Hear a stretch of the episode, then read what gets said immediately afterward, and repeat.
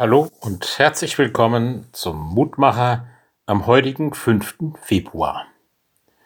Wir hören auf die Losung aus Psalm 56, Vers 14.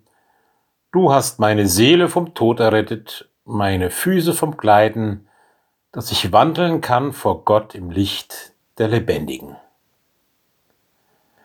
Was können mir Menschen tun? fragt der Beter in Psalm 56 gleich zweimal. Und gleichzeitig beschreibt er ausführlich, wie sich seine Feinde gegen ihn zusammenschließen. Hoffentlich hat niemand von uns mit solchen Anfeindungen im wörtlichen Sinne zu tun.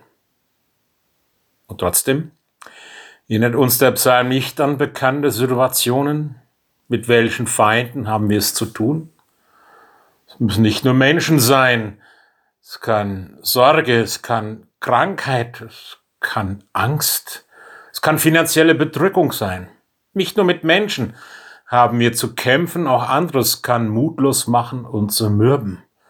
Auch so eine lange Zeit der Pandemie mit all den Fragen, die offen sind, wie es weitergehen kann, wann Dinge wieder und Leben wieder normal läuft oder wie kann ich mein Leben gestalten. Und so beantwortet der Psalm natürlich auch die Frage, wie findet der Beter wieder Mut? Was veranlasst ihn, auf Gottes Beistand zu setzen? Und der Psalm, der ist wie ein Auf und Ab der Gefühle. Immer wieder wird betont, wie Gott auch hilft, wie es sich lohnt, Vertrauen auf Gott zu setzen und wie es gut tut, all seine Tränen zu Gott hinzuweinen, denn Gott sammelt meine Tränen.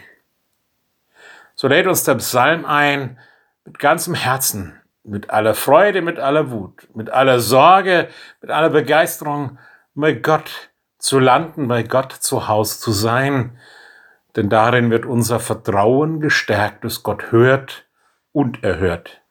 So bitten wir dich, guter Gott, hilf auch an diesem Tag, dass mein Herz zur Ruhe kommt in dir, dass mein Leben sein Halt findet in dir Segne mich und meine Lieben und alle Menschen um mich herum, dass sie dich erkennen als der Herr, der ihre Klagen hört, die ihr Leben auf einen weiten Raum stellt und ihre Füße vom Kleiden rettet.